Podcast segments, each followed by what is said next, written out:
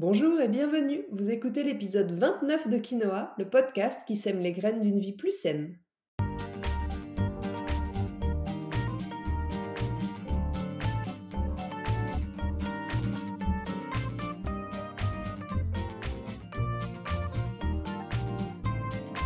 Je suis Julie Coignet, naturopathe et coach santé. Ma mission à travers ce podcast est de vous aider à retrouver ou à garder la santé en adoptant de nouvelles habitudes de vie plus saines et équilibrées. Chaque semaine, le jeudi, je vous propose de parler bien-être, forme et santé naturelle de façon simple et positive pour vous aider à reprendre votre santé en main. Comme je vous l'avais promis la semaine dernière, ce 29e épisode de Quinoa est un peu spécial. En cette veille de Noël, j'ai l'immense joie de vous faire un cadeau un peu en avance. Mais avant de rentrer dans le vif du sujet, j'aimerais d'abord vous reparler de mon challenge de janvier. Cette année, plutôt que de faire comme tout le monde en vous proposant un énième calendrier de l'Avent pendant tout le mois de décembre, j'ai pensé que mes conseils et mon aide pourraient peut-être plutôt vous servir après. Et du coup, j'ai envie de vous proposer de m'accompagner sur un LC January pour démarrer l'année de la meilleure façon possible. Pour vous aider dans ce challenge qui j'espère va vous motiver, j'ai créé un calendrier de l'après. Vous verrez sur mon site juliecoignet.com un bouton calendrier de l'après ou alors dans le menu, vous avez un onglet calendrier de l'après pour vous inscrire. Et à partir du 1er janvier 2022, vous recevrez gratuitement chaque jour du mois de janvier dans votre boîte mail une petite graine de Elsie, un conseil, une astuce, une recette, des idées de livres, bref, de quoi vous accompagner tout le mois de janvier et démarrer 2022 au top de votre forme. Donc si ça vous dit, rendez-vous sur mon site juliecoignet.com pour vous inscrire dès maintenant. Allez, maintenant installez-vous bien, c'est parti pour l'épisode du jour. Je vous ai promis un épisode un peu spécial, mais je vais vous faire languir encore un peu. Avant de vous gâter, j'aimerais quand même vous parler de quelque chose. Parce que les fêtes de fin d'année riment souvent avec repas de famille, et même si on aime croire en la magie de Noël, ça peut aussi parfois rimer avec conflit de famille. Alors c'est pour quand ce bébé? Et Zemmour, on en pense quoi? Pourquoi tu manges pas de viande? Ah, t'es végane! J'imagine que vous voyez très bien de quoi je veux parler. Je veux parler de ces dîners de famille pour lesquels on a toujours beaucoup d'attentes, on est souvent hyper content et pressé que ça arrive, et en fait euh, ça se passe parfois, souvent, je sais pas, ça dépend chez qui vous êtes, plutôt mal. Les repas sont désagréables, vous vous entendez pas forcément avec les gens de votre famille, ça devient compliqué et c'est plus un moment de plaisir. Pourtant, en fait, pendant tout le mois de décembre, on nous abreuve de cette fameuse magie de Noël à coups de décorations brillantes et merveilleuses, de films de Noël qui finissent toujours bien, de partage, de solidarité, d'amour, de famille aimante, de retrouvailles, de bonheur. Et parfois, on a bien raison de se laisser porter par cette magie, parce que c'est vrai que c'est quand même une jolie période pour beaucoup d'entre nous, une période de retrouvailles et d'amour. Mais parfois, il faut bien avouer aussi que la réalité est un peu différente, et je suis sûre que vous serez nombreux à vous reconnaître, parce que dans la vraie vie, bah, c'est pas toujours la même histoire. On n'a pas tous une famille parfaite dans laquelle tout le monde s'aime, se respecte et puis se parle toujours très bien. C'est d'ailleurs une des raisons pour lesquelles plus de 30%, même 36% des Français n'attendraient pas Noël avec impatience. Alors cette année, pour que votre dîner de famille se passe bien, je vais vous donner mon conseil pour aborder cette période le plus sereinement possible grâce à la communication non violente. Vous en avez peut-être déjà entendu parler dans le cadre de vos relations avec vos enfants, mais ça marche aussi très bien entre adultes ou en entreprise, on l'utilise aussi régulièrement. La communication non violente, qu'on appelle aussi CNV, c'est en fait un concept qui vise à trouver rapidement une solution commune à un conflit, à un problème. Mais on peut aussi l'utiliser en amont pour éviter d'arriver à l'état de conflit et de problème. Cette forme de communication, en fait, s'appuie essentiellement sur la compréhension, la bienveillance et l'empathie pour parvenir à avoir une conversation authentique en laissant parler nos émotions. Et c'est pour ça que d'ailleurs parfois on l'appelle la langue du cœur. C'est joli, non? C'est une approche en fait qui est universelle, dans la lignée du courant pacifiste euh, porté par euh, des grandes personnalités comme Martin Luther King ou encore le Mahatma Gandhi, qui sont pour un changement social et qui visent à apporter la paix dans le monde. Donc c'est une technique qui est quand même euh, usé et approuvé, je dirais. En fait, l'objectif de cette communication non violente, c'est de trouver une solution commune qui réponde aux besoins de chacun. En choisissant mieux ses mots, il est possible de pacifier un peu les échanges en fait et d'éviter tout recours à une certaine forme de violence. Donc ça permet, comme je viens de le dire, de résoudre certains conflits et désaccords, mais c'est aussi hyper efficace pour mieux communiquer avec ses proches et c'est justement ce qui va nous intéresser particulièrement aujourd'hui. Donc pour améliorer vos relations, pour désamorcer les sujets un peu compliqués qui vous attendent à table le soir de Noël, pour apprendre à mieux transmettre vos messages. C'est vraiment le moment de vous intéresser à cette communication non violente. Elle repose sur une méthode en quatre étapes. Premièrement, ce qu'on observe, deuxièmement, ce qu'on ressent, troisièmement, ce dont on a besoin, et quatrièmement, ce qu'on pourrait demander pour que ce besoin soit satisfait. Bon là, ça vous paraît peut-être un peu flou, mais je vais vous expliquer. La première étape, donc, ce qu'on observe, c'est l'étape d'observation. Elle consiste en fait à se baser uniquement sur des faits concrets, sans jugement, sans opinion ni interprétation. Ici, on observe le comportement concret qui va euh, toucher à notre bien-être, qui va nous affecter, l'objet en fait du conflit ou du désaccord. On est dans une forme de constat. On commence par reprendre ce que dit la personne sans passer par une quelconque interprétation ou un jugement, poser un regard vraiment le plus neutre possible sur la situation qui se présente face à nous.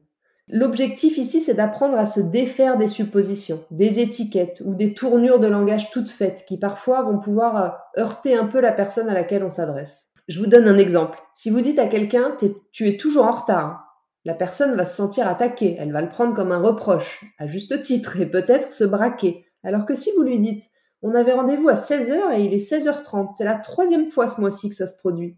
Là, c'est compliqué de mal le prendre puisque c'est un fait, c'est un constat. Donc on va plutôt normalement essayer de trouver une solution, s'excuser et faire en sorte que ça ne se reproduise pas. Vous voyez l'idée? Deuxième étape, on va chercher à exprimer ce qu'on ressent plutôt que de critiquer ce que l'autre a fait ou a dit. C'est-à-dire que vous allez plutôt dire ça me rend triste que tu puisses penser ou dire ça plutôt que tu dis n'importe quoi. En remplaçant le tu par le je, on évite en fait d'attribuer la responsabilité à l'autre et puis on coupe court à tout désaccord. Personne ne peut être contre votre ressenti, contre ce que vous exprimez. Vous voyez? En fait, ça devient non discutable. Je vous donne encore une fois un exemple. Vous éviterez de dire tu me stresses quand tu dis ça, arrête, qui sous-entend que la personne, elle est responsable de votre stress. Essayez plutôt de dire je me sens stressé quand je t'entends dire ça. Alors, je n'ai pas dit que c'était simple, hein, mais c'est vraiment dans ce sens-là que je vous invite à essayer d'aller pour que les choses se passent mieux. Alors pour parvenir à ça, il y a une chose hyper importante, c'est qu'il faut déjà assumer ce qu'on ressent, assumer ses ressentis, assumer ses émotions, oser dire que tel ou tel propos peuvent nous rendre tristes, nous faire peur ou encore nous mettre mal à l'aise, nous gêner. Et ça, c'est pas toujours le plus simple. Mais vous verrez après quel soulagement de réussir à communiquer de cette manière-là. Troisième étape, vous allez exprimer et expliquer vos besoins.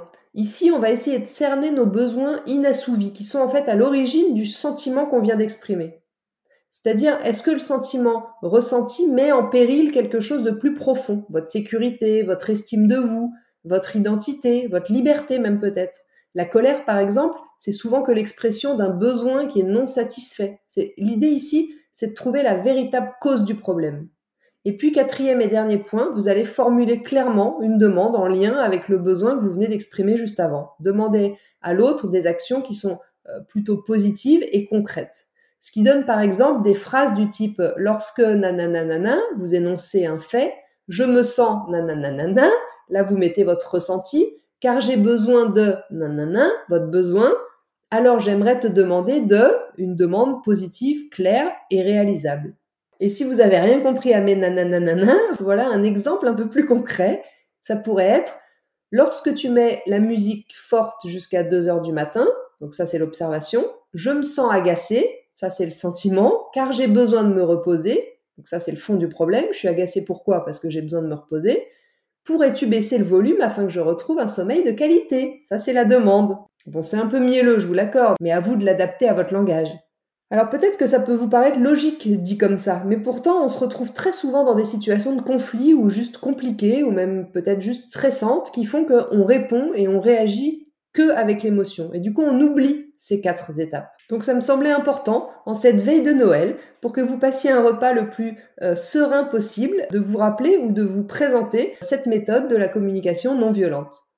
Bon, et puis en tant que naturopathe, bien sûr, je ne peux pas m'empêcher de vous dire que euh, si vous parvenez à mieux communiquer pendant votre dîner de Noël, cet apaisement, bah, ça sera aussi très intéressant pour votre digestion. Parce que manger en tension ou dans une ambiance de conflit, ça va pas vous permettre de bien digérer au sens propre d'ailleurs comme au sens figuré. Alors maintenant que vous avez des billes pour passer le réveillon dans un bon état d'esprit, j'aimerais à mon tour faire preuve de bienveillance et faire perdurer un peu cette fameuse magie de Noël. Alors ça y est, C'est le moment que vous attendiez depuis le début du podcast, j'en suis sûre, celui où j'ai l'immense joie de revêtir ma cape de mère Noël pour vous gâter. Tadadam, roulement de tambour Spécialement pour vous, chers auditeurs du podcast, chères auditrices du podcast, parce que vous êtes de plus en plus nombreux et nombreuses à me suivre ici chaque semaine, j'ai le plaisir de vous faire une offre spéciale Noël. Pour chaque premier rendez-vous pris entre maintenant et le 31 décembre, je vous propose le bilan de vitalité à 30 euros au lieu de 60 euros. Cette offre, elle est inédite, elle se reproduira peut-être même jamais. J'en ai eu l'idée il y a quelques jours, je dois avouer, quand j'ai enregistré mon dernier épisode de podcast. Je me suis dit quand même un Noël sans cadeau, c'est pas un vrai Noël. L'idée ici, c'est pas de brader mes compétences, hein. j'espère que vous l'aurez bien compris, c'est plutôt de rendre plus accessible mon aide et mon soutien aux personnes pour qui peut-être le budget est un peu serré, mais qui ont néanmoins besoin ou qui aimeraient beaucoup être accompagnés sur le chemin de la santé. Alors j'espère que ça déclenchera chez certains ou certaines d'entre vous l'envie de démarrer l'année du bon pied en prenant soin de vous. Quand je vous dis que c'est Noël avant l'heure, je rigole pas. Hein Pour profiter de cette offre, c'est très simple, il suffit de me contacter directement par mail sur naturo.juliecoignet.com en précisant votre numéro de téléphone pour que je puisse vous appeler afin de convenir ensemble d'un rendez-vous parce que mon service en ligne ne peut pas prendre en compte les remises tarifaires et les cadeaux de Noël que je fais. Donc, on va le faire en direct, c'est pas grave. Donc, vous mettez offre de Noël dans l'objet du mail pour que je puisse bien identifier clairement et facilement que c'est à ce sujet-là que vous me contactez. Et ensuite, vous précisez euh, dans le mail votre besoin, pourquoi vous aimeriez euh, qu'on fasse un bilan ensemble. Pour rappel, je consulte le lundi dans le centre de Montpellier à l'Agapé et tous les autres jours, soit dans mon cabinet de Pérol à côté de Montpellier, soit à distance par visioconférence. Les rendez-vous se feront courant janvier, mais vous devez absolument les prendre avant le 31 décembre pour profiter de cette offre. Voilà, c'est sur ce joli cadeau que je finis cet épisode un peu spécial de veille de Noël. J'en profite bien sûr pour vous souhaiter un magnifique réveillon. N'hésitez pas à réécouter l'épisode de la semaine dernière pour avoir tous mes conseils naturels pour survivre aux fêtes. Et rendez-vous jeudi prochain dans l'épisode 30 de Quinoa. Dans cet épisode, je vais vous donner mes meilleurs tips d'organisation pour réussir à manger sainement toute la semaine, même quand on n'aime pas trop cuisiner ou quand on n'a pas vraiment le temps. En attendant, si vous voulez me faire un petit coucou ou échanger, j'en serais vraiment ravie et je vous invite à me rejoindre sur Instagram, juliecoignet-du8 naturopathe. Et n'oubliez pas, comme le disait très bien l'abbé Pierre, il ne faut pas attendre d'être parfait pour commencer quelque chose de bien. À bientôt!